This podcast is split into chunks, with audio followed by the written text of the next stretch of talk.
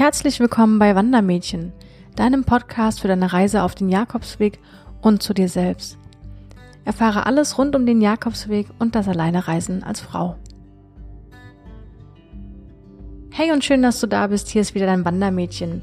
Heute zur zehnten Folge und da möchte ich dir gerne erzählen, wer ist überhaupt dieser Jakobus? Who the fuck ist Jakobus?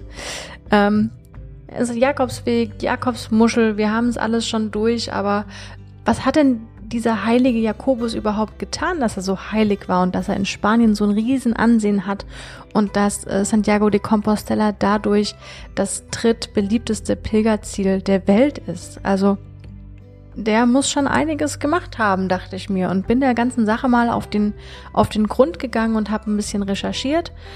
Was ich herausgefunden habe, man muss dazu sagen, es gibt so, so viele Quellen darüber. Viele Quellen sagen leicht etwas anderes, andere sagen wiederum was komplett anderes. Also ich übernehme hier für diese Informationen äh, natürlich keine Haftung.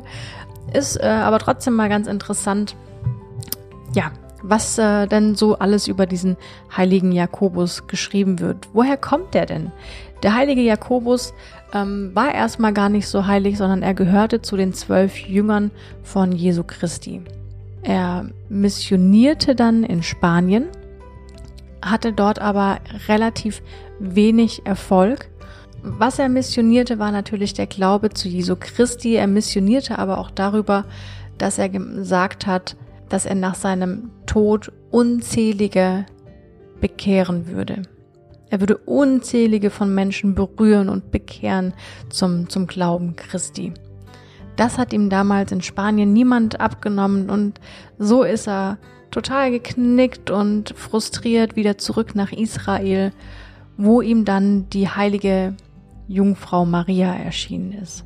Dann änderte sich alles und ähm, die Leute fingen an, auf ihn zu hören nur leider ähm, erlitt er dann den Märtyrertod. Er wurde sehr gewaltsam hingerichtet mit dem Schwert, er wurde geköpft und ähm, als letzte Ehre haben ihn seine Jünger dann ähm, auf ein Schiff, auf einem Schiff beigesetzt und dieses Schiff landete dann irgendwann in Galizien.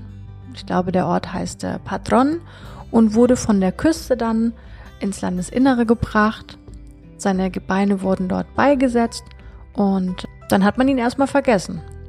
Dann lag er da rum und irgendwann im 9. Jahrhundert ähm, hat man sein Grab wieder entdeckt, hat dann gemerkt, oh, das ist der heilige Jakobus, einer der zwölf Jüngern von Jesu Christi. Ähm, das ist super, wir bauen da eine Kapelle darüber. Aus der Kapelle wurde dann irgendwann bald eine Kirche und aus der Kirche wurde die heutige Kathedrale de äh, Santiago de Compostela.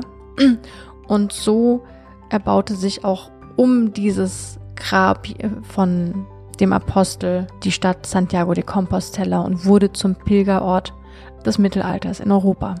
Ja, und ähm, auch darüber hinaus, dadurch, dass er jetzt wieder bekannt war, dadurch, dass er jetzt in Spanien ein Heiliger war, es war natürlich auch für die, für die Kirche sehr, sehr wichtig, ihren Standpunkt damals nochmal klarzustellen, dass in Spanien die Überreste des heiligen Jakobus liegen, hatten sich auch einige spanische Könige seinen Namen zu Ehren gemacht. Und zwar in diversesten Schlachten wurde davon berichtet, dass der heilige Jakobus die Schlachten zu Siegen geführt hatte für die Spanier.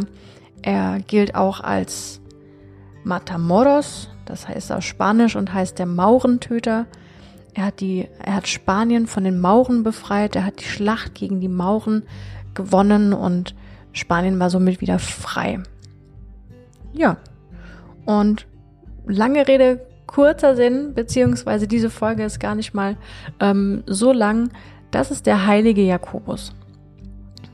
Fand ich mal ganz spannend, was sich da für Mythen um den heiligen Jakobus ähm, herumdrehen. Und ich hoffe, ich habe ihn dir etwas näher gebracht. Ja. Wenn du vielleicht noch mehr über den heiligen Jakobus weißt, mich würde es interessieren, schreib mir gerne eine Nachricht. Ähm, ich bin offen für noch mehr Zusatzinformationen darüber. Und jetzt wünsche ich dir einen schönen Nachmittag, Vormittag, Auf jeden Fall wünsche ich dir einen schönen Tag und ähm, buen camino, dein Wandermädchen.